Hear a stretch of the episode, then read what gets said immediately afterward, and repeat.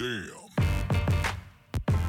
Yo Leute, herzlich willkommen beim Steak and Lobster Podcast Fussi Season Episode 10. Hier erfahrt ihr wöchentlich alles rund um das aktuelle Fußballgeschehen, Transfer-News und natürlich jegliche Updates. Heute, wie immer, an meiner Seite Bekir Bex. Schön, dass du da bist. Jo, vielen Dank. Ich freue mich auf die Episode, Rommel. Ich bin ziemlich gespannt, was du zu einem großen Thema sagen wirst. Ich bin, Aber ich bin auch heiß. Äh, schön erstmal, dass ich heute auch äh, die Aufgabe aufgedrückt bekommen habe, hier das Ganze einzuleiten. Ähm, ich das dachte, war du machst das der, freiwillig. Ja, nee, das war der 15. Anlauf. Nein, nein, kleiner Scherz. ähm, ja, ich freue mich. Ich bin auch gespannt. Du hast auch so ein paar Themen vorbereitet und ist es auch wieder ein bisschen was passiert. Deswegen, let's go. Genau, ich würde sagen, wir machen erstmal so eine Spieltaganalyse. Einfach so, was ist zuletzt passiert. Und da haben wir einige Highlights des Spieltags überall in Europa. Mit der Ausnahme, dass wir auch den Afrika Cup jetzt hatten. Ähm, das Finale war so, meh, oder? Ja, also eigentlich war das Finale, war das Spiel eher, was um Platz 3 stattfand. Das war, ich glaube, das beste Spiel in dem gesamten Turnier. Wahnsinn. Das war ein sehr, sehr krasses äh, Spiel, Burkina Faso gegen Kamerun. Ja. 3-0 hat Burkina Faso geführt. Überleg mal. Und dann in der Verlängerung, nee, nach Elfmeterschießen hat Kamerun dann noch gewonnen, weil sie das 3-0 geschafft haben. Ich Aber glaub, hast du, ey, guck mal. äh, Burkina Faso war ja auf jeden Fall verletzungsbedingt ein bisschen geschwächt, ne? Ja, also ja. ohnehin Underdog. Aber hast den Torwart geahnt, gerade beim Elfmeterschießen. ich glaube, du und ich würden da eine bessere Rolle machen. ja der kickt in der heimischen Liga.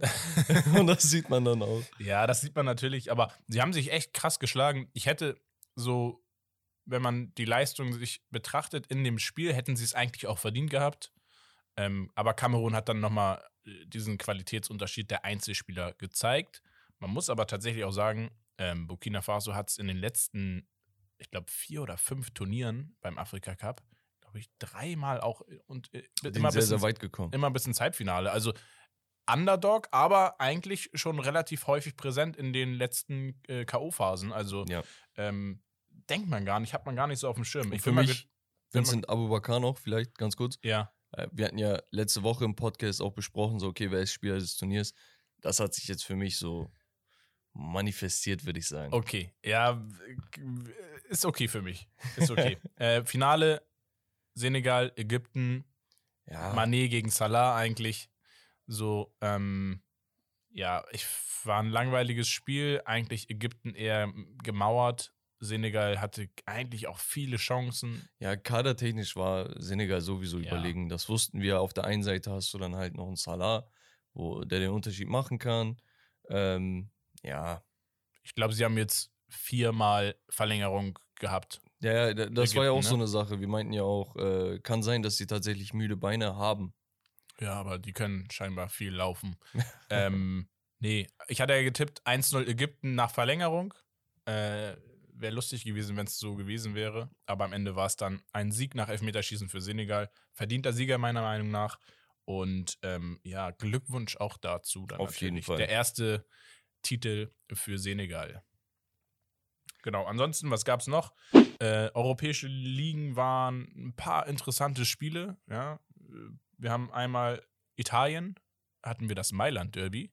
Mhm. Und wir hatten ja beim letzten Mal, glaube ich, auch gesagt, Inter Mailand wird da vorne weggehen. Ähm, wir sehen AC Milan noch nicht auf dem Niveau. Ja, sie haben uns jetzt des Besseren belehrt. ja, scheinbar ist Giroud auf dem Niveau. Ja, du hast ihn Äh, kritisiert beim letzten Mal, ein bisschen sich drüber lustig gemacht. Nein, also ich meinte halt so, es sind halt Allstars im Sturm so, ne? Also ja, aber natürlich. Sie, sie, sie liefern. Und deswegen, nein. Also, genau, sie haben eine 0-1, äh, ne, 1-0, äh, ähm, 1-0 Rückstand, Rückstand, genau, haben sie gedreht zum 2-1 Sieg, was auch wichtige Punkte gebracht hat, um wieder ranzukommen. Mhm. Ähm, und genau, ja, Matchwinner war Giroud, ganz klar. Die haben ja auch noch gegen Lazio gespielt, kurz darauf. 4-0 gewonnen. Wieder Ja. Doppelpack Giroud. ja, wieder Giroud. Ich weiß nicht, äh, was er gerade zu sich nimmt, aber ich will's auch. ich fand den Kommentar ganz lustig, ich glaube vom The Zone-Kommentator, er meinte, Giroud hat jetzt glaube ich, zehn oder elf Mal zu Hause getroffen, also alle Tore zu Hause gemacht, Ja. also ein klassischer Heimscheißer, hat er gesagt. Ähm, kommen wir sonst zu, was war noch interessant? Bundesliga hatten wir, ich fand Bayern-Leipzig war ein Topspiel und Dortmund-Leverkusen. Ja, also Bayern-Leipzig, ähm, ich weiß nicht, also War jetzt 3 zu 2 für Bayern. Ähm, war jetzt nicht das größte Spiel, aber wenn man rein vom Ergebnis sich das anschaut, war es schon ein Topspiel und auch von den Namen nach klar. Also ich, äh, ich möchte bei Bayern wirklich nur Thomas Müller einmal hervorheben. So am Rande. Er ist einfach wirklich verrückt aktuell. Also das, was er macht, ich glaube, ein Tor wurde ihm sogar noch aberkannt. Ja. Ähm, war, äh, war, ich weiß nicht. Also ich glaube, Müller kommt auch heute irgendwann nochmal vor, Rommel. Das, Vielleicht so ein kleiner Teaser. ja, ja, ich, ich weiß, ich kann mir schon vorstellen, in welche Richtung das geht. Ähm, ja, und ansonsten, ich würde eher auf Dortmund gegen Leverkusen eingehen. Wir haben auch hier ne, in dem vorherigen Podcast, hört euch die an, wenn ihr die nicht angehört habt, ähm, haben wir gesagt, wir sehen Dortmund klar vor Leverkusen. Leverkusen hat nicht so die Konstanz, gerade in der Defensive Schwäche. Ähm, Offensive haben wir gelobt. Die Offensive hat sich jetzt auch gezeigt. Sie haben 5 zu 2 auswärts Dortmund mal kurz weggehauen. Also Und- da muss man vielleicht auch sagen, ne? Die Konstanz defensiv haben sie halt immer noch nicht. Nein, haben Aber sie es nicht. läuft nach vorne. Und dieses Spiel hat Patrick Schick nicht mal getroffen, oder? Nee, Patrick Schick nicht getroffen, So. aber ein Florian Wirtz, ein Diaby, das sind halt auch echt geile Kicker, muss man sagen. Ähm, was man irgendwie sagen muss bei Dortmund, sobald ein Haaland dann nicht da ist, dann wird es dann schon mal ein bisschen knapper und unsicherer. Also das ist aktuell einfach sehr, sehr mager, was, was äh, Dortmund da macht. Ja, also es ist, ja, beklemmend, würde ich sagen. Ja. Und ein letztes Spiel hatten wir aber noch. Äh, nicht in der Bundesliga, sondern in Frankreich. Eigentlich das Topspiel so. Eigentlich, ich glaube, vor der Saison eines der Topspiele, wenn nicht sogar das Topspiel. Und zwar der amtierende Meister Lille gegen Paris. Und ähm, ja, wir, wir haben schon mal darüber gesprochen, wie krass Lille eigentlich eingebrochen ist diese Saison. Mit der Ausnahme von äh, David im Sturm wahrscheinlich. ja, und Renato Sanchez vielleicht noch. Genau, aber das Spiel ging halt 1 zu 5 aus zugunsten von Paris. Ja, zu Recht. Ich habe mir die Highlights mal angeguckt. Ähm, ganz klar dominiert. Bei Lille haben tatsächlich aber auch ein paar Spieler gefehlt. Äh, der Kader war nicht so breit. Ich weiß nicht, ob das Corona-bedingt jetzt war. Ähm, aber 5-1 ist, äh, kannst du nicht machen. Nee. Also, wenn du amtierender Meister noch bist, ähm, dann darfst du dich da zu Hause nicht so abfrühstücken lassen. Auf keinen Fall. Genau, perfekt. Aber gut, ich würde sagen, Romario, wir machen den Sprung zu unserem Spiel, um ein bisschen warm zu werden. Und ich, äh, ohne Spaß, von den ganzen Spielen, ne, finde ich, das ist so mitunter eines der geilsten Spiele. Ähm, zu eurer Info, er hat sich das Spiel ausgedacht, deswegen Äh, Eigenlob nicht stinkt. deswegen. Ja. okay. Nein, einfach, okay, du, Ich, hab's, du, du ich, ich weiß nicht, was kommt. Am Ende gibst du ein ich- Feedback, ich, okay? Ja, ich gebe ein Feedback. Ich bin gespannt. Ich habe Weil Lust. das Ding ist, du kriegst ein bisschen Kopfkino, du kriegst ein bisschen Kindheitsvibes, okay? okay, okay. Und dabei ist das Spiel nicht mal kompliziert. Folgendes: Du hast zwei Antwortmöglichkeiten für Duos. Du musst aussuchen, welches Duo und warum, okay? Okay, Die also- besten Fußballduos unserer Zeit. Okay. Geht jetzt nicht um äh, Sokrates und Siko damals in Brasilien, sondern nein, nein, nein. Schon, Spieler, du die wir mitbekommen Ja. haben, Kindheitsvibes und so weiter. Okay. Hau raus. Erstes Thema, direkter Banger, okay? Ja. Xavi und Iniesta oder Henri und Zidane. Ähm, okay. Jetzt Das ist, ist nicht Frage. positionsgetreu. Du sollst einfach nur sagen, Achso, okay, wer einfach hat die bei Spieler. dir höheren Status, warum? Ähm, bei mir, boah, das ist hart, weil, also ich muss ehrlicherweise sagen, Sidan habe ich jetzt nur so WM 2006 noch im Kopf und so ein bisschen davor, aber Thierry Henry ist eigentlich einer meiner Lieblingsspieler immer so gewesen. Ist Also ich, auch er ist einfach immer so ein Gänsehaut. Gänsehautspieler. Hm. Äh, die Art und Weise, wie er Fußball gespielt hat und was für Emotionen er in einen geweckt hat, waren schon immer fantastisch. Dadurch, dass ich jetzt nicht der größte Barca-Fan bin, aber echt trotz dessen nach einer gewissen Zeit extrem begeistert auch war von einem Iniesta zum Beispiel. Ein Xavi war ja eher immer so der zurückhaltendere Spieler. Ja. Ähm, boah, schwere Frage. Ich persönlich würde dann aber trotzdem rein von den Spielern Henri und Sidan. Echt jetzt? Ja. Haben- Oh, ohne Spaß habe ich echt nicht mitgerechnet. nicht, nicht, nicht bezogen auf äh, ne, Leistung etc., sondern oder wie, wo sie spielen. Also guck mal, sie dann gehört bei vielen sogar in die GOAT-Debatte rein, ne? Also keine Frage. Ja. So. Aber ich denke mir, der Unterschied zwischen einem Henri und anderen Top-Stürmern ist nicht so krass wie der Unterschied zwischen einem Xavi Iniesta und anderen Mittelfeldspielern. Also du hast vielleicht äh, einen Groß, der ähnlich Bälle verteilt, einen Modric, der ähnlich dynamisch ist wie ein Iniesta und so, aber das war's dann auch. Also da gibt es nicht viele. Und ich denke mir, ein Top-Stürmer wie Henri, da gibt es einige Namen, die besser sind. Ja, ich, äh, was bei mir den Unterschied macht, ist, glaube ich, so diese Ausreißer an Highlights. Und bei Xavi und Iniesta ist es, glaube ich, für mich so eher diese perfekte Konstanz und dieses Ja. Perf dieser Perfektionismus Das- das in dem, was, genau. Ja. Und äh, Henri und Zidane sind dann immer mal für so Extrem-Highlights, Ups and Downs. Dieser ähm, Volley gegen Leverkusen. Ja, so. also normal. ne, so eine, so eine Sachen, wo du sagst, Alter, krank. Und, ne? Oder auch wichtige Tore seine Tore bei. Arsenal, dieses Comeback bei Arsenal, was er hatte, als er ausgeliehen wurde. Das aus- ist sowieso aus- eines meiner Lieblingsmomente im Fußball, obwohl ich So. Menu-Fan bin. Aber deswegen, und das fehlt mir bei den anderen beiden so ein bisschen, obwohl man sagen muss, ein ganz, ganz anderes Niveau, als wir eigentlich bisher hatten, gerade auf den Positionen auch und zusammen. Ähm, einfach ein konstanter Perfektionismus eigentlich. ja, machen wir weiter. Und zwar diesmal so einen positionsgetreuen Vergleich. Okay. Und zwar geht es um die Innenverteidigung. Mhm. Okay, wir haben auf der einen Seite die spanische Innenverteidigung der goldenen Zeit, Ramos und Piquet. Ja.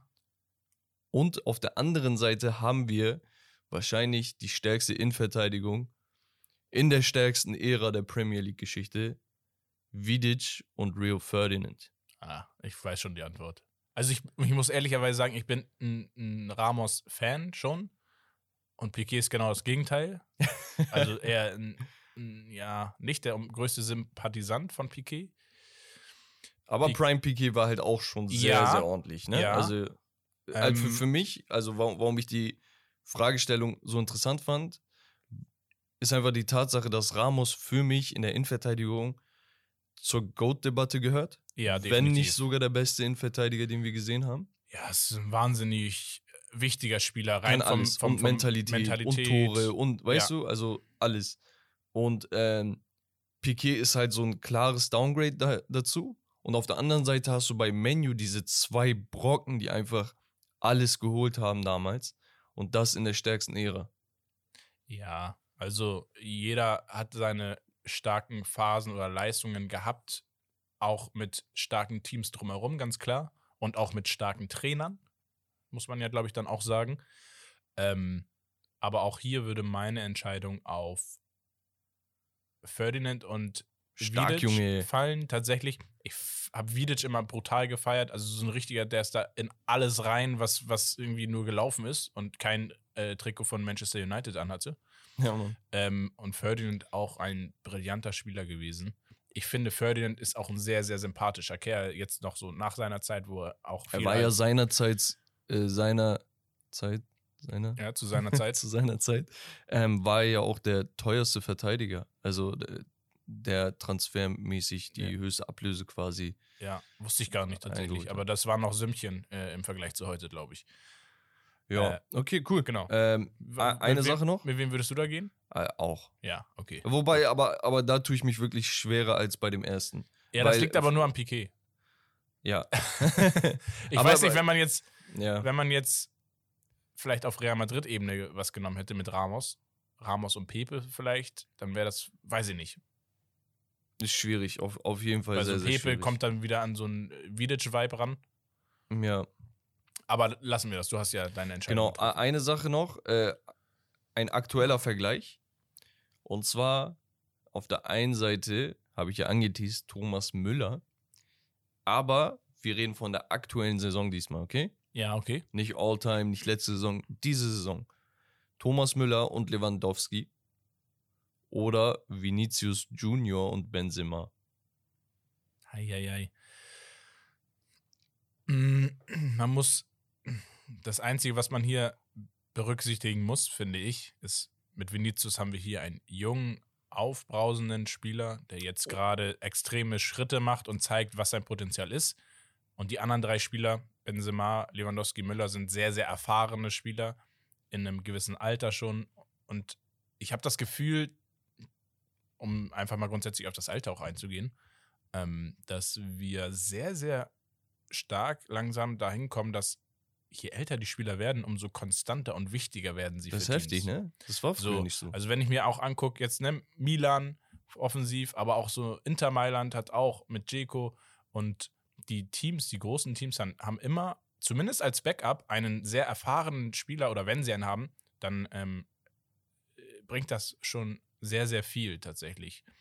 Ähm, ich glaube, ohne jetzt mal irgendwelche Sympathien oder so äh, zu berücksichtigen, würde ich schon mit Lewandowski und Thomas Müller gehen, ähm, weil das schon ja wahnsinnig äh, krass ist. Also so ein Thomas Müller, ich weiß nicht, ich weiß nicht, wie er es macht. Er weiß es, glaube ich, auch nicht. Ich glaube, er hat jetzt 18 Torvorlagen oder so dieses Jahr. Ja, also nur in der brutal. Bundesliga. Ne? Ja, das ist brutal.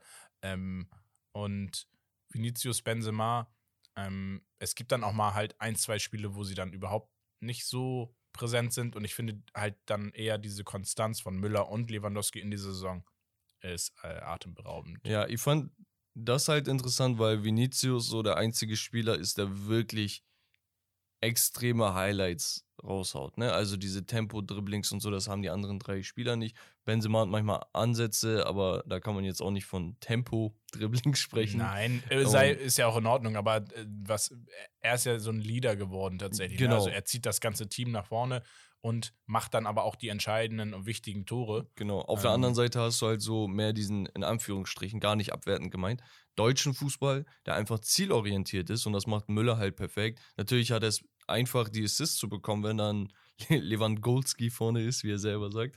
Ähm, aber ja, ich dachte, das ist interessant. Wir haben so eine Fußballgruppe, Shoutout an die Gruppe. Ähm, dort wird immer diskutiert, wie heftig Vinicius und Benzema aktuell sind. Ich wollte halt vielleicht auch nur mal zeigen, dass es andere Die sind- Duos gibt, die. Au- Auf jeden Fall. sind. Ähm, die sind schon krass. Ich bin mal gespannt, äh, wie sich Vinicius jetzt noch weiterentwickeln wird. Äh, Gibt mir so ein bisschen Vibes langsam von so irgendwie so Neymar so ein bisschen. Ähm, schauen wir. Beobachten wir natürlich auch. Mega Spiel auf jeden Fall. Ja. Gut, ich würde sagen, das war's von unserem Spiel. Ich hatte da noch ein, Fresh. zwei Namen, aber wir haben ja immer ein nächstes Mal, ne? Ein nächstes Mal gibt es immer. Genau, und zwar unser großes Thema für heute ist das Projekt Red Bull United. Okay? Okay. Es geht um Ralf Rangnicks Vision für Manchester United natürlich. Okay, bin ich gespannt. Erzähl, du bist der Experte. Ähm, ich Mhm. gebe dann nur so meine Meinung auf die Themen oder auf die Punkte ab, die du mir jetzt erzählst. Ja, also, wir haben lange Zeit das Problem mit Ole gehabt bei Manchester United. Der ist letzten Endes gegangen. Dann war die Frage, wen können wir an Land ziehen? Es gab einige Trainer, die interessant waren, aber vor allem ging es bei Menu darum, jemanden oder etwas zu finden, der langfristig etwas aufbaut. Und da geht es nicht nur um die elf oder 15 Spieler, die wichtig sind für die erste Mannschaft, sondern tatsächlich um Nachhaltigkeit. Da hat man natürlich den Markt äh, durchforstet quasi und Ralf Rangnick gesehen, der aktuell zu dem Zeitpunkt bei äh, Moskau unter Vertrag stand. War, glaube ich, für ein halbes Jahr oder so. da. Ja, genau. Der war noch gar nicht so lange da. Genau. Der lässt sich das natürlich nicht entgehen, wollte sowieso mal die Herausforderung Premier League. Jetzt ist er gekommen und er ist als Trainer zunächst gekommen, weil man Ole gekickt hat. Genau. Ein halbes Jahr sollte er übernehmen. Dann war die Frage offen, okay, halbes Jahr und dann zwei Jahre Verlängerung als GM, als Manager quasi, dass er gar nicht der Trainer an der Seitenlinie ist, sondern da über. Quasi so eine Art Direktor. Ja, ja, genau, so sportlicher Leiter oder. Genau. Und das war aber nicht geklärt. Man, man war sich nicht sicher, was, wenn er jetzt komplett durchdreht als Trainer und man sagt, okay, wir behalten ihn als Trainer, weil als Trainer war er auch gut. Er hat Erfolge Ja, gefeiert. also sie haben sich die Option offen gehalten, je nachdem, wie er einschlägt, ähm, dass sie sagen, okay, im Worst Case sagen wir, ja, Ja. es war ja eh so geplant, dass wir nochmal einen neuen ich stell dir vor, der, der gewinnt, als Ole kam, der hatte, glaube ich, auch die ersten, weiß ich nicht, also er hat zweistellige Siegesserie gehabt oder ungeschlagen Serie. Ich glaube insgesamt über 20, 27 Spiele oder so. Ja, ja, das, es, ne? es gibt Trainer teilweise, bei denen die schlagen direkt ein und die greifen. Der oder, war auch ne? Interimscoach auf den, weißt du? Ja. Und kannst du haben, dass Rangnick dann auch ähnlich, ähnlich einschlägt, dann sagst du nicht, ja, okay, dann geh mal wieder, sondern wenn er funktioniert, dann funktioniert er. Also dann brauchst du es nicht noch reparieren. Naja, wie dem auch sei. Worauf ich hinaus will, ist, dass die Ergebnisse noch nicht so gut sind, wie man es sich erhofft hat. Und jetzt ist die Mm, Frage, woran liegt das? Es gibt Kritik an Rangnicks ähm, Umgang mit den Spielern. Ja, war ja Wie- so, so ein paar Spieler waren da ja, ne? Genau. Die sich auch geäußert haben. Wir hatten letztes Mal über Martial geredet. Lingard. Lingard. Die haben beide öffentlich gesagt, dass das, was Rangnick gesagt hat, nicht stimmt. Und zwar hat Rangnick sich mehr oder weniger so dazu geäußert, gerade bei Martial, dass er sich quasi nicht weigert, aber er hat eigentlich keine Lust, irgendwie zu spielen und sowas. Und Martial meinte, nein, es ist jedes Mal eine Ehre, das Trikot von Menu zu tragen und ich will spielen. Dann wurde er eingesetzt, hat sogar ein Siegtor eingeleitet und so weiter und so fort. Naja, der ist bei Sevilla. Äh, Van der Beek, der lange Zeit keine Chance bekommen hat, für den ist, glaube ich, Menu aktuell eine Hölle seit anderthalb Jahren. Ähm, der wurde auch verschippt nach Everton. War das Everton? Everton. Everton Ja. war das. Lingard ist aktuell noch dabei, aber der spielt halt auch kaum. Er hat einen auslaufenden Vertrag. Dazu Probleme mit Ronaldo, der saß zuletzt auf der Bank. Man weiß nicht, ob es Probleme gibt. Ja, also, um darauf vielleicht mal einzugehen, man könnte jetzt auf der einen Seite sagen, okay, entweder ist Rangnick jemand, der so ein bisschen rumspinnt und da einfach Sachen sagt, die so nicht stimmen. Man muss auch immer sagen, Fußballer versuchen natürlich immer ihr Bild im Verein, wo sie dann noch aktiv sind, immer noch positiv aufrechtzuerhalten. Ja. Deswegen, ich kann mir vorstellen, das war ja auch ein Thema, glaube ich, dass sich Gruppen gebildet haben mit Spielern, die sehr negativ eingestellt sind, auch grundsätzlich dem Verein gegenüber, auch wechselwillig waren oder sind. Und ich glaube, dass er genau diese Spieler damit auch ja getroffen hat, die wechselwillig waren. Ja. Ähm, und dann einfach klar gesagt hat, ey, pass auf, du hast keinen Bock scheinbar. Ähm, das kommuniziere ich auch offen und ehrlich so ähm, in den Medien und Mhm. draußen. Ähm, und vielleicht denen dann auch so einen kleinen, pass auf, du musst jetzt äh, irgendwie dich dazu auch vielleicht öffentlich äußern und deine Einstellung nochmal überdenken. Also ich weiß gar nicht, ob das so unbewusst gemacht wurde von Rangnick, die so darzustellen, Ja, weil sie glaub- dann handeln mussten. Also sie mussten was dazu sagen und sie mussten dann vielleicht auch spielerisch zeigen, indem sie einen Einsatz bekommen haben, sei es jetzt nur eine Einwechslung. Ey, pass auf, das, was er gesagt hat, stimmt nicht. Also ich kann mir vorstellen, dass Rangnick so ein Typ ist, der halt diese mentalen Spiele da auch äh, so ein Also, bisschen. Er ist auch viel zu erfahren und tatsächlich auch gebildet. Also rein Erfahrung, Das ist ein, äh, ist- sehr, sehr schlauer Mann. genau, Mhm. reicht nicht aus. Und Ist, er, ist, er ist nicht rei- reiner Geschäftsmann, sondern er weiß, wie man was aufbaut. Er weiß, wie man, äh, wie es ist, erfolgreich zu sein.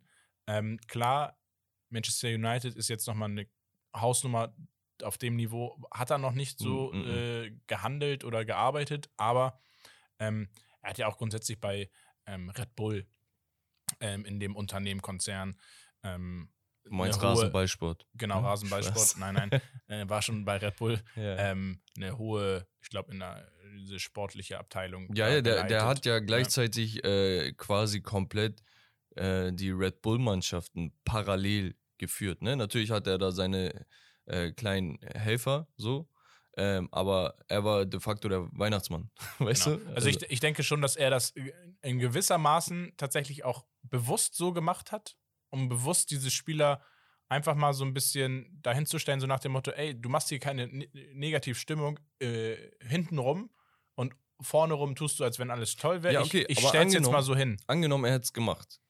Ist das nicht trotzdem sehr, sehr eklig? Ja, natürlich, aber er hat ja sein Ziel, der Verein hat sein Ziel und er tut alles, um dieses Ziel zu erreichen. Ja, und er also- will damit auch, glaube ich, genau wissen, okay, wer hat die hundertprozentige Loyalität oder auf wen kann ich mich hundertprozentig verlassen? Ja, du Und ich legitimierst glaube, er das so ein bisschen. Hä? Du legitimierst das so ein bisschen. Ja, also ich, ich würde sagen, Okay, so, so Big Picture und so, das check ich ja, ne? Aber im Grunde genommen ist das immer noch erst ein Coach, der nicht mal ein halbes Jahr da ist. Er ist seit zwei, drei Monaten da. ja, aber Und bist du schon derjenige, der so ein Prestige in der Mannschaft äh, genießen kann, dass du einfach so ein Typ öffentlich basht, so weißt du, und er dann sich dazu äußern muss, dass er es nicht gemacht hat, so weißt du, weil letzten Endes spielt er dann mit Karrieren von Spielern, weißt du? Also wenn du Ja. bei einem Verein wie beim Menu komplett unten durch bist bei den gesamten Fans, so weißt du, das, das trifft dich ja auch, egal ob du dann wechselst und woanders glücklich bist, das trifft dich trotzdem. Ja, natürlich. Aber ich glaube, wie gesagt, ähm, Es gibt Spieler, die können damit nicht umgehen, Es so gibt Spieler, du? die können damit nicht umgehen. Ich denke mal, das ist aber auch, wie gesagt, intern in der Mannschaft, wo man es nicht sieht als Fan, wo man es nicht sieht als Medien. Da wird es definitiv, glaube ich, Sachen gegeben haben, die ihm so nicht gefallen haben. Und deswegen hat er gesagt: Gut, pass auf, wenn du hier so auf dicke Hose machen kannst, dann äh, kannst du ja auch äh, dich klar positionieren. Ähm, und ich glaube, er will damit sich auch so seinen festen Kern äh, einfach mal äh, Dass sich da so ein bisschen rauskristallisiert. Genau, dass er weiß, okay, wer hat die volle Loyalität, wer zieht voll mit. Und darauf aufbauend äh, wird er dann langfristig auch arbeiten, weil selbst wenn er nicht Trainer sein wird, ähm, wird er ja trotzdem die sportliche Leitung und Führung haben und ähm, da ganz, ganz viel Einfluss haben für den Verein, auch was Transfers etc. angeht. Ja, Ähm, und ich glaube, da, dahingehend, das ist so seine Intention. Ich glaube, er denkt viel, viel weiter schon als auch grundsätzlich die Spieler ja. oder der Verein vielleicht das vorher so kannte.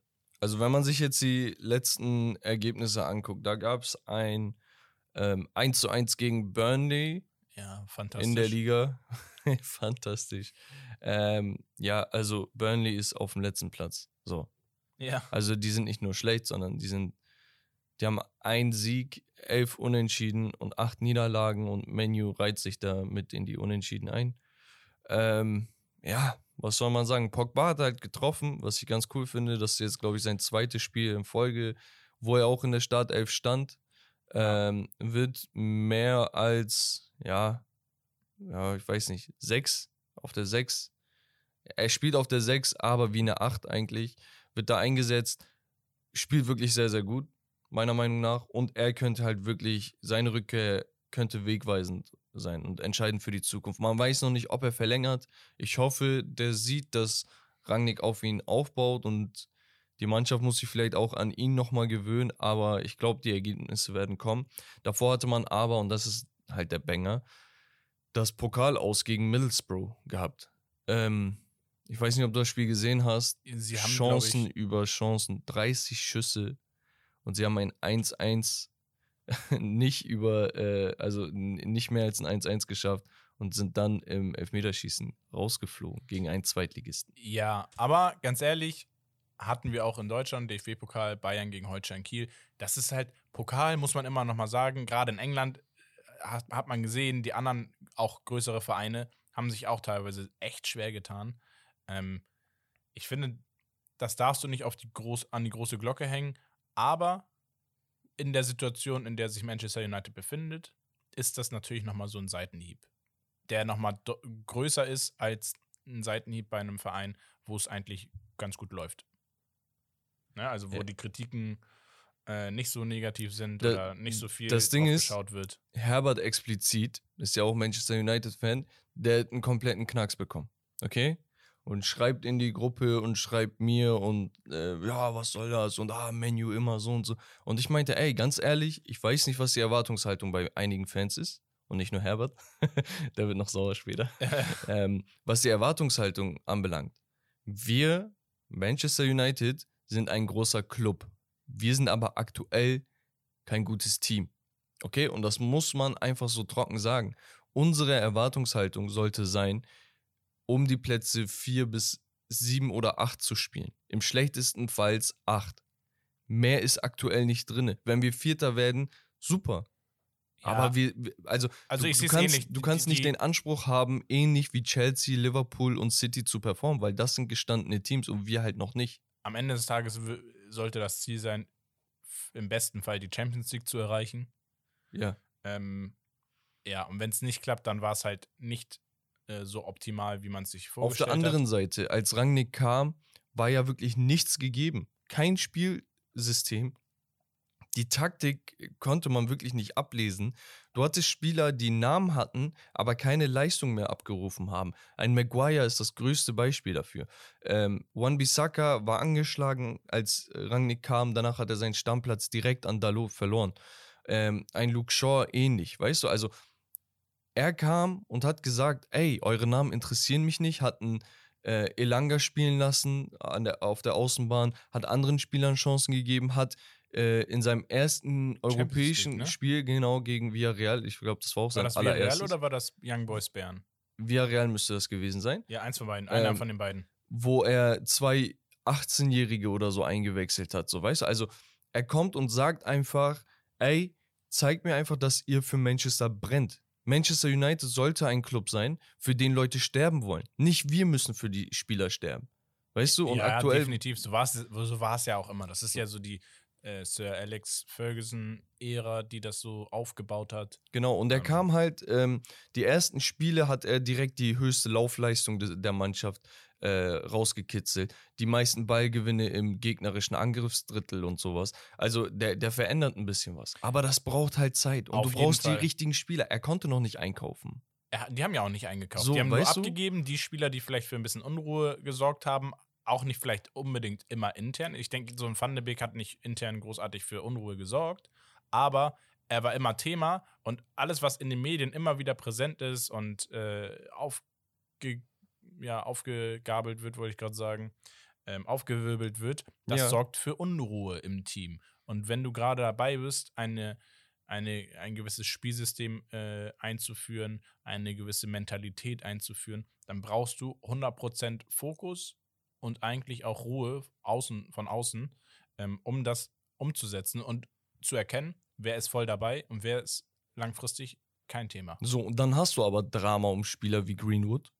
Weißt du, wo, wo du dann sagst, ey, was geht gerade ab? Das spielt Dann- natürlich dem Verein auch nicht in die Karten. Genau, dann hast du mal einen Ronaldo, der ein Formtief hat, der wirklich ein Formtief hat, den du auf die Bank setzt, wo dann getuschelt wird, äh, so, ey, was passiert da? Warum ist er auf da? Vielleicht ist er angeschlagen und wir wissen es nicht. Aber ein Ronaldo, wenn er spielen kann, spielt er eigentlich immer, weißt du? Egal, ob er mit einem Bein spielt. Ja, ich denke Und auch, dass das, das- kommuniziert wurde. Ich weiß nicht. Auf der einen Seite gebe ich den Leuten recht, die ihn kritisieren, ne? Weil das sind, okay, dieses Ding mit den großen Namen und sowas, ne? Aber bei Ronaldo kannst du es nicht machen.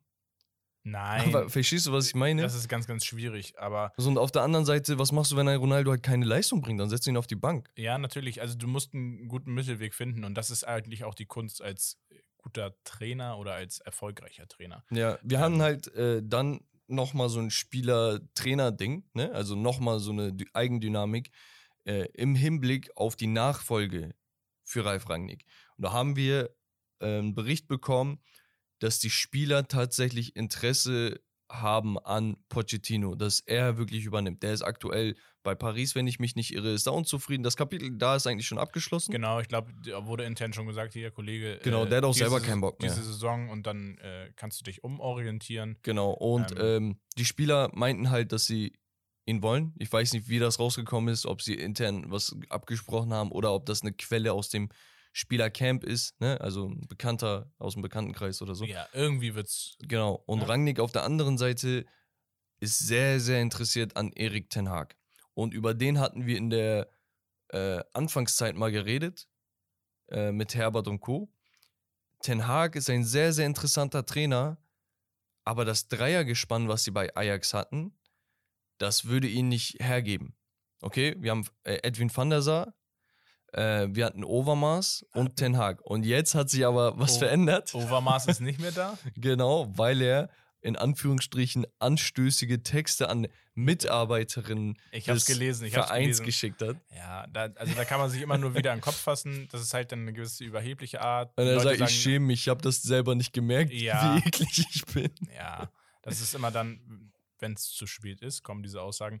Aber ja, das heißt, dieses Dreieck ist jetzt sozusagen kein So. Dreieck mehr. Das ist ein bisschen äh, wackeliger Und da geworden. stellt sich die Frage, ist Ten Hag dann eigentlich zu haben? Also Frage stellt sich dann Pochettino oder Ten Hag in deinen So. Augen? Oder Ja, auf jeden Fall. Augen? Ich denke, Rangnick wird das machen, was er für richtig hält. Ich glaube, also ich denke, der hat so viel Erfahrung, dass er davon ausgeht, ey, ich hab's gesehen, erlebt, ich weiß besser als ihr. Und er hat sein Resümee, um das äh, Ich- zu untermauern. Kennst du genau. das mit, ganz kurz, kennst du das mit deinen Eltern? Die sagen dir, wenn du groß bist, wirst du verstehen. Ja, Das ist genau so ein Ding. ist auch so. Also äh, für alle, die noch diese Sprüche gedrückt bekommen, äh, eure Eltern haben safe recht. So, wenn, wenn ihr selber mal Kinder habt, dann werdet ihr es verstehen. So, weißt du? ja, ja. Oder wenn du nicht mehr zur Schule gehst, dann weißt du, wieso ich das gesagt habe. Ähm, ja, ich finde persönlich, Ten Hag wäre auch die bessere Wahl. Ich glaube, weil Rangnick auch in ihm jemanden sieht, der ganz, ganz viel Spielidee äh, hat und der jemand ist, der noch ähm, auch ganz, ganz viel dazu lernen will und kann. Also ich finde, der Ähm, hat auch mehr Upside einfach. Also das Potenzial bei ihm ist noch nicht ausgeschöpft, weil er Genau. noch nie so einen Verein hatte. Also ich glaube auch, dass er jemand ist, der noch Lust und Interesse daran hat, auch andere Spielsysteme kennenzulernen, auszuprobieren. Und so ein Pochettino habe ich das Gefühl, der wird so sein, sein Grundkern haben an Spielidee, an der kennt an auch die Liga, muss man sagen. kennt die Liga. Ja, das, das, das ist natürlich für die Spieler so, ey, jetzt nochmal wieder jemanden, der Bringt das halt so viel neuen Wind, ist die Frage, weißt du? Ja, deswegen, also ich würde mit Ten Hag gehen, tatsächlich. Sehe ich ähnlich. Ähm, vielleicht zum Abschluss nochmal. Ja. Was bringt die Zukunft? Wo siehst du Menu vielleicht nächste Saison und die Saison darauf? Ähm, oh, das ist eine sehr, sehr gute Frage. Ich glaube, das ist auch ganz, ganz schwer zu beantworten. Ich denke, dass sie sich stabilisieren werden. Ähm, man muss ja ehrlicherweise sagen, sie sind immer noch in der Champions League vertreten. Ich weiß nicht, wie sie sich da machen werden. Da ist auch nochmal so die Ronaldo-Liga. Der schießt da dann doch immer die entscheidenden Tore nochmal in den letzten Minuten. Ja. Ähm, da könnten sie für eine Überraschung nochmal sorgen. Äh, ansonsten in den nächsten ein, zwei Saisons, ich glaube, eine Saison brauchen sie definitiv noch, wo sie dann auch immer noch so um Platz vier bis sechs spielen. Wo man aber dann auch mit Transfers junge Spieler und auch vielleicht erfahrene Spieler, die wichtig sind und auch große Spieler, äh, schafft in den Kader zu integrieren und ja, halt die Spielidee von einem Pochettino oder Ten Hag ähm, ja auch. Ja, es wird auf jeden Fall ein bisschen zu- Eingewöhnungszeit genau, abverlangen. Genau, also eine Saison brauchen sie definitiv noch. Im besten Fall im Laufe der ersten Saison werden sie schon äh, durchstarten, weil sie haben die Spieler. Ähm, ich denke, sie werden vielleicht in zwei bis drei Saisons wieder um die Top 3 spielen können. Wenn Oh, alles so so läuft, wie äh, ja, wie es laufen soll.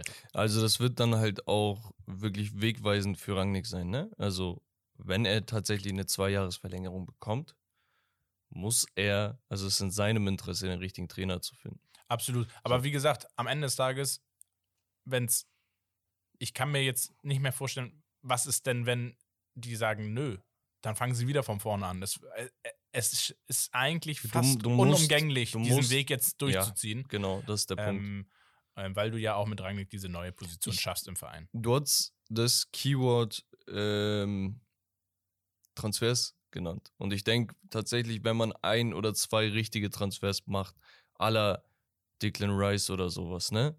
Dann kannst du das Team halt wirklich nach vorne katapultieren. Dann geht das Ganze vielleicht schneller als erwartet. Menu war Vizemeister, so mit so einem jungen Kader. Weißt du, was ich meine? Ja, also sie Und- brauchen, es sind manchmal nur ein, zwei Spieler, die eine gewisse, äh, ja, eine gewisse Ruhe oder Souveränität reinbringen in ein Team, ähm, wo dann auch Spieler wieder in Form kommen. Weil so, wenn, so ein Rashford wieder ins Laufen kommt, Ja, also ne, dann, dann da reden wir über einen, einen Spieler, der ähm, ja so Leistungen bringt wie ein Grealish zum Beispiel eine Zeit lang oder Ja. ein äh, Foden.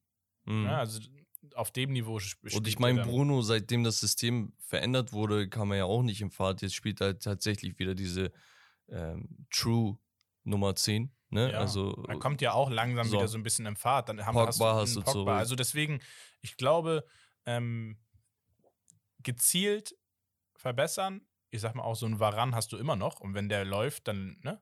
ja, wenn er mal nicht immer Patzer macht, ey, Ja. ich krieg einen Knacks langsam. Ähm, also wie gesagt, ist spannend. Ein ganz, ganz spannendes Thema. ja, Ähm, und wir werden auch die nächsten Wochen noch weitere Teams behandeln, wo wir sagen, da ist es mal spannend drüber zu reden.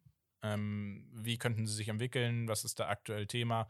Ähm, wenn ihr Teams habt, wo ihr sagt, ey, Leute, bitte geht doch mal auf das Team ein. Wie findet ihr die aktuelle Situation, Transfer? genau, so eine. Teamanalyse.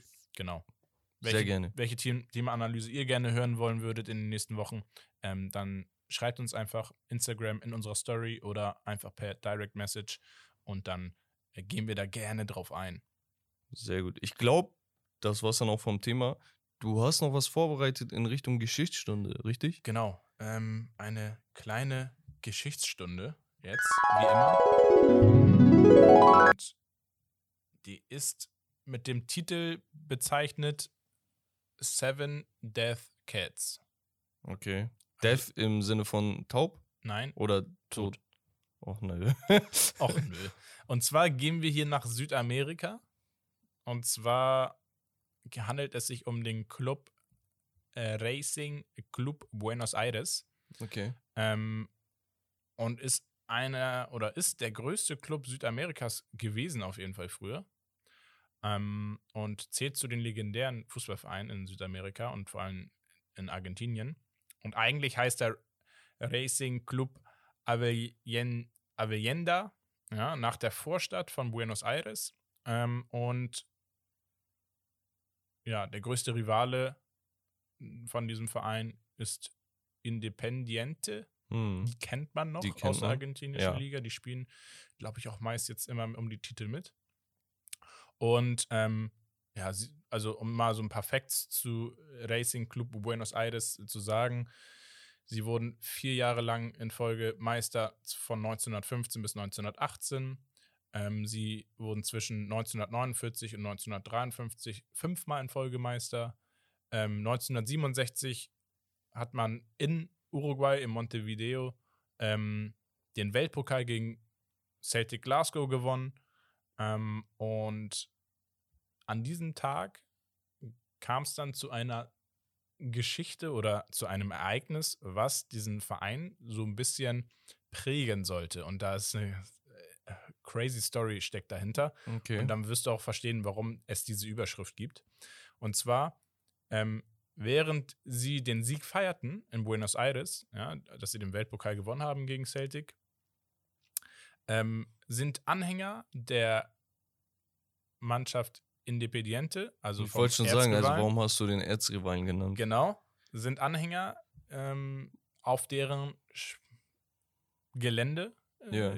gegangen, ins, in die Nähe des Stadions, ins Stadion und haben dort ähm, ja sechs tote Katzen vergraben.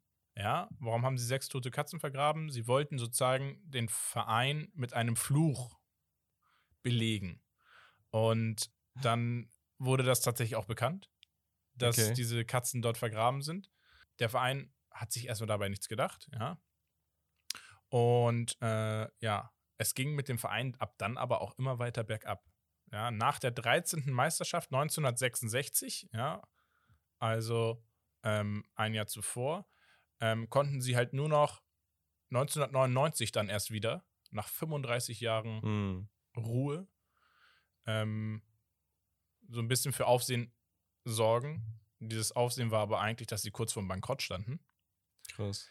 Ähm, und ähm, ja, dann gab es ein Event mit 100.000 Fans des Vereins und einem Priester, der dann einen Exorzismus vornahm Oh im, im Stadion, weil ähm, das Problem war, dass sie im Laufe der Jahre von den sechs Katzen fünf Katzen gefunden haben Und die letzte nicht. und die letzte nicht. Und deswegen wurde gesagt, alles klar, wir äh, machen jetzt hier einen Exorzist mit einem Priester. Ähm, und Anfang von 2001 war es dann so, dass äh, ein neuer Clubchef ähm, zum Verein kam und seine erste Amtshandlung bestand darin, dass er gesagt hat, ich lege alles, ist mir scheißegal, was jetzt hier gemacht werden muss. ich finde diese verdammte Ich Katze. finde diese verdammte letzte Katze. Wahnsinn.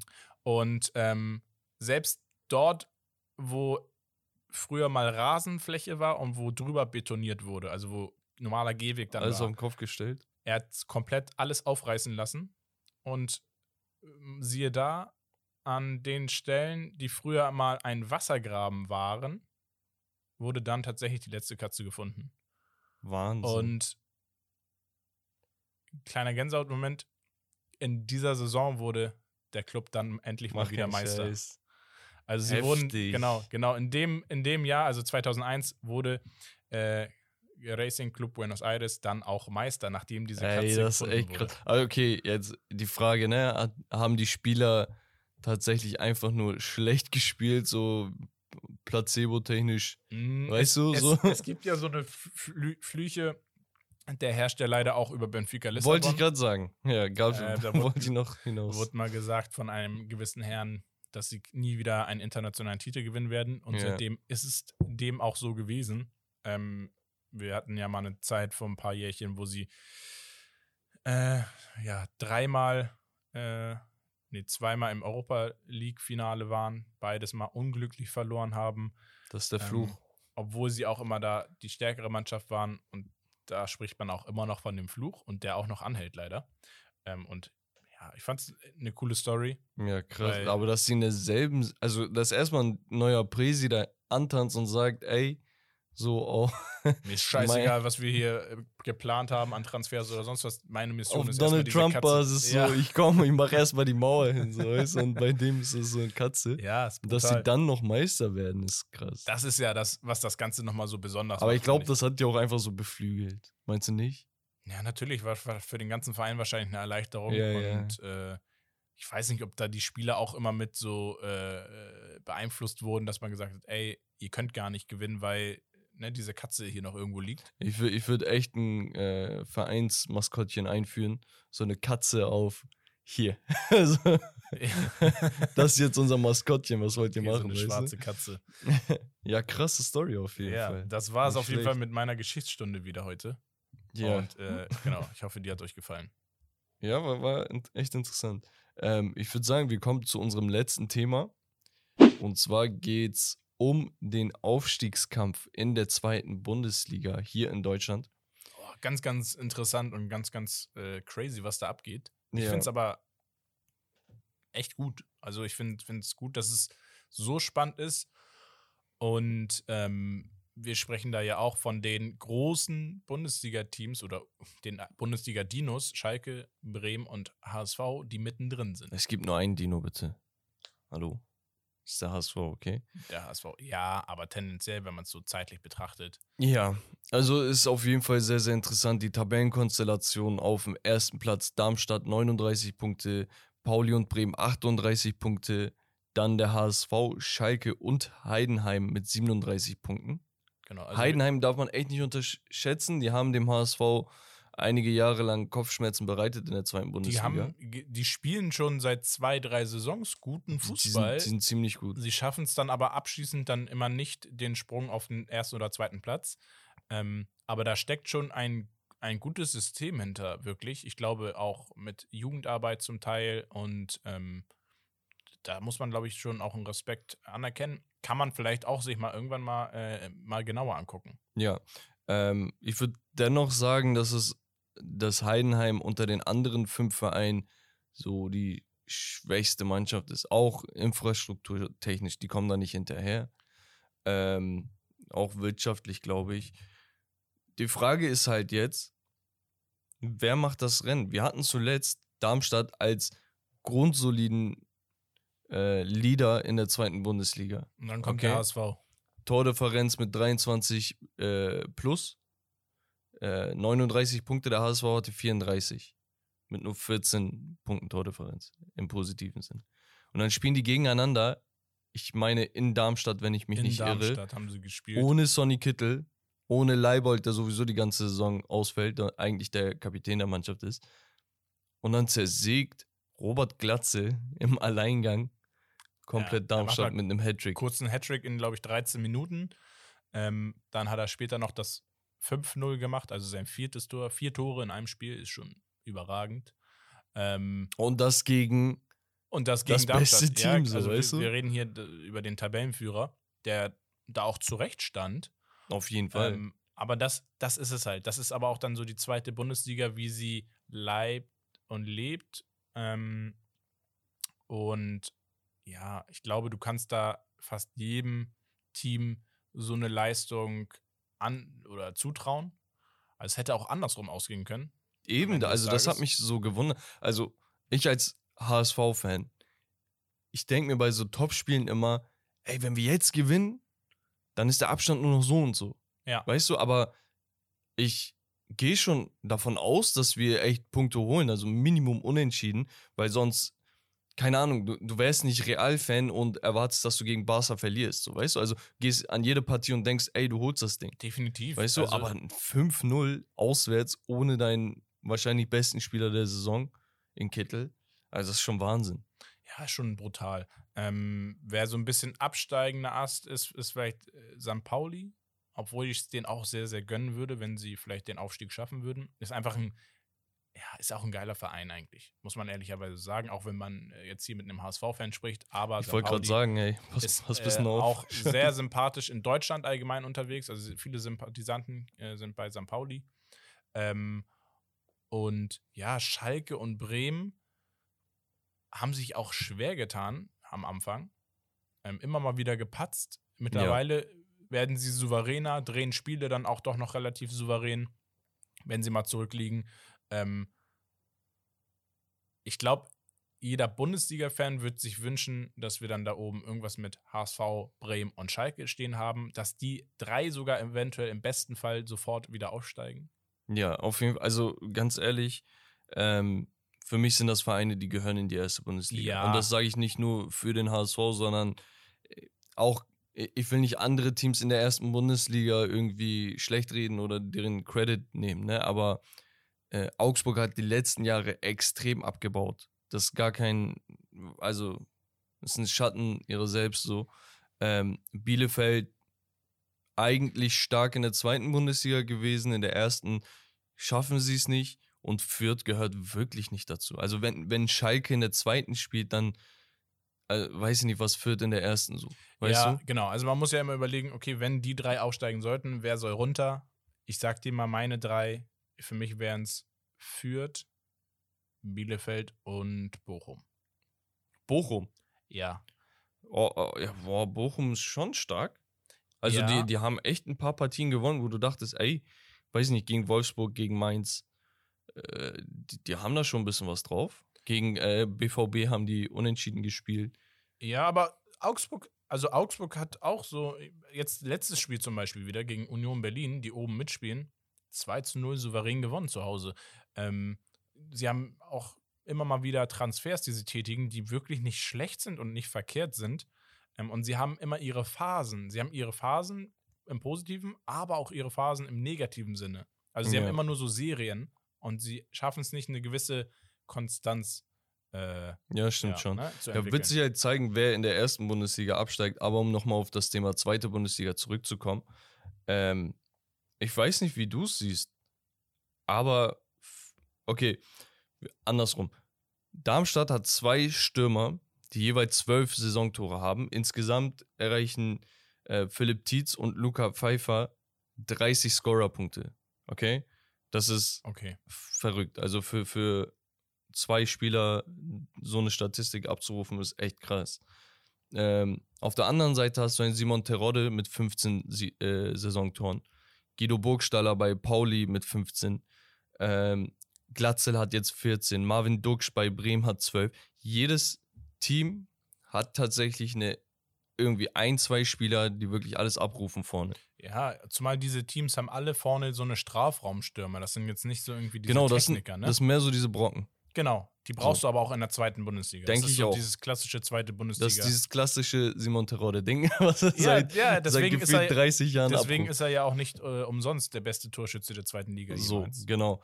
Auf der anderen Seite hast du halt bei Pauli ein äh, Daniel Kofi Kire mit äh, 9 Assists, Sonny Kittel mit 10 Assists, Thomas Uwejan, den ich extrem heftig finde bei Schalke, eigentlich ein Außenverteidiger, Ja, mit ist, 7 Assists. der ist stark. Genau, ähm, du hast überall so Spieler, die den Unterschied ausmachen können. Und deswegen stehen diese Mannschaften auch da, wo sie sind.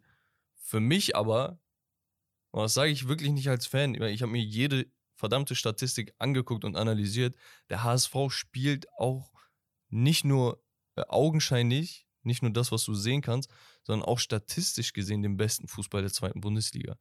Sie haben die äh, beste Defensive gehabt, okay? Sie haben die meisten Torchancen herausgespielt gleichzeitig.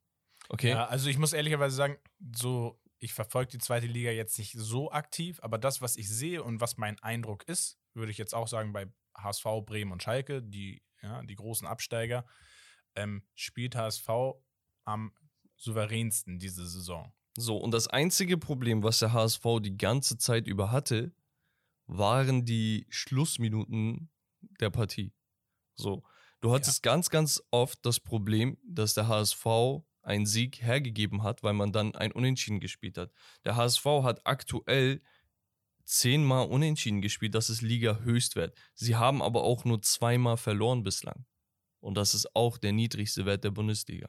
Und das ist krass. Wenn du auf der einen Seite nur 20 Gegentore in 21 Spielen kassierst, auf der anderen Seite 39 machst, das ist schon ziemlich solide. Du hast die meisten Großchancen er spielt aber auch vergeben, muss man so ganz klar sagen. Mhm. Du hast mhm. den höchsten Ballbesitz der Liga bei 62 Prozent. Zweites und drittes Team sind Bremen und Kiel mit 56 und 55. Also das sind die das sind Liga-Höchstwerte und von diesem Höchstwert hat der HSV nochmal 6% Unterschied. Man muss ja auch nochmal sagen, der HSV steht im Viertelfinale vom DFB-Pokal gegen noch. Karlsruhe. Und das ist kein Zufall. Ganz ehrlich, viele haben gesagt, natürlich Losglück und ja, nehme ich doch auch an. Ne? Also ich sage ja nicht. Wenn wir über Losglück äh, sprechen, dann müssen wir FC Bayern ja auch wieder erwähnen. Aber so. ne, da wollen wir ja nicht hin. Genau. Und du stehst auch nicht als HSV-Fan da und sagst, ja, gib mir den Bay FC Bayern, weißt du, sondern ey, so leicht ist es los. Aber am Ende des Tages hat äh, Hamburg wirklich diese Saison sehr, sehr guten Fußball gespielt. Die müssen sich halt nur belohnen. Und das ist der Albtraum eines jeden HSV-Fans, dass sie am Ende wieder reinhauen. Ja, also man muss vielleicht nochmal auf den DFB-Pokal. Wir haben hier vier Bundesligamannschaften und vier Zweitligamannschaften. Und ähm, das zeigt dann ja auch, wie stark die zweite Liga dann doch auch mittlerweile ist. Und ähm, der einzig große Verein da ist jetzt nur noch Leipzig. Ansonsten reden wir da über einen DFB-Pokalsieger eventuell, der heißen könnte Freiburg, Union Berlin, HSV, St. Pauli. Naja, Hauptsache ein Hamburger Team, das wäre halt. Ja, das wäre also wär halt ganz cool. Also, äh, wenn irgendwie HSV und Pauli es schaffen, weiterzukommen, dann würden sie im Halbfinale spielen. Das heißt, es wäre ein Hamburger Team im Finale, was schon ziemlich geil. Wäre. Ja, vielleicht abschließend nochmal, wer sind deine drei Favoriten jetzt auf dem Aufstieg? Weil man muss halt immer noch, also die Rechnung mit Darmstadt und St. Pauli auch machen. Ja, ähm, gebrochenen Herzens, nein, nicht gebrochenen Herzens. Ich glaube, so wie ich es eben gesagt hatte, HSV wird das, glaube ich, schaffen diesmal, den ersten Platz auch sogar zu holen. Ähm, dann dahinter Schalke oder Bremen auf 2 und 3 ähm, und darunter dann äh, Pauli, Darmstadt, Heidenheim. Ich würde es Pauli trotzdem auch gönnen. Ich würde es auch einer Mannschaft wie Darmstadt theoretisch für die Leistung, die sie bringen, gönnen. Ich sehe sie trotzdem nicht als Bundesliga-Team. Ähm, aber ich glaube, es wäre schon mal wieder was ganz, ganz Großes, wenn diese drei Teams es schaffen würden, wieder in der Bundesliga zu sein. Ähm, was dann, glaube ich, auch so die absteigenden Vibes jetzt durch Corona, durch Katar und so weiter, was jetzt so an negativen ja. äh, Aspekten auch in Deutschland so langsam. Wäre mal wieder so eine Feel-Good-Story. Ne? Genau, so eine Feel-Good-Story und was dann auch wieder Stadien und Fans in die Bundesliga bringt, die immer voll sind und die immer für Stimmung sorgen. Also gerade Schalke und HSV. Ja, man, man will auch wieder Nordderbys zwischen Bremen und HSV in der ersten Bundesliga sehen, wenn es relevant ist. Ja. Man will auch Dortmund Schalke wieder sehen. Ah, wie macht sich jetzt Schalke nach dem Wiederaufstieg und so. Es wären halt tatsächlich interessante Themen. Ich würde mich da ungefähr anschließen. Ich glaube, HSV wird aber nicht erst da irgendwie, wenn sie schon ins Knie schießen. Da sind sie Experten drin. Ja, das können ähm, sie sehr, sehr gut. Haben sie ja gezeigt, letzten Songs. Aber wir beobachten das. Genau. Und äh, wir gehen ja nochmal auch, wir machen wahrscheinlich auch nochmal so eine abschließende Analyse der Top-Ligen und auch in Deutschland natürlich der zweiten Bundesliga. Auf- und Absteiger, Überraschungen. Ähm, wir sind gespannt, wir verfolgen es mit mit euch. Ähm, Gerade wenn es, glaube ich, in die letzten Spieltage geht. Und ich glaube, dann wären wir erstmal durch für heute, oder? Genau. Ähm, ihr könnt natürlich immer fleißig kommentieren und eure Meinung auch dazugeben. Äh, wir werden auch künftig einige Umfragen auf Instagram starten. Da ist natürlich eure Meinung sehr, sehr relevant. Ähm, genau, und ich würde sagen, danke Rommel. Vielen, vielen Dank. Hat mir wieder sehr viel Spaß gebracht. Und ähm, ja. Wir sehen uns dann wie immer nächste Woche, nächsten Freitag beim nächsten Podcast. Das war's von Steak Lobster, das Beste vom Besten. Peace und ciao.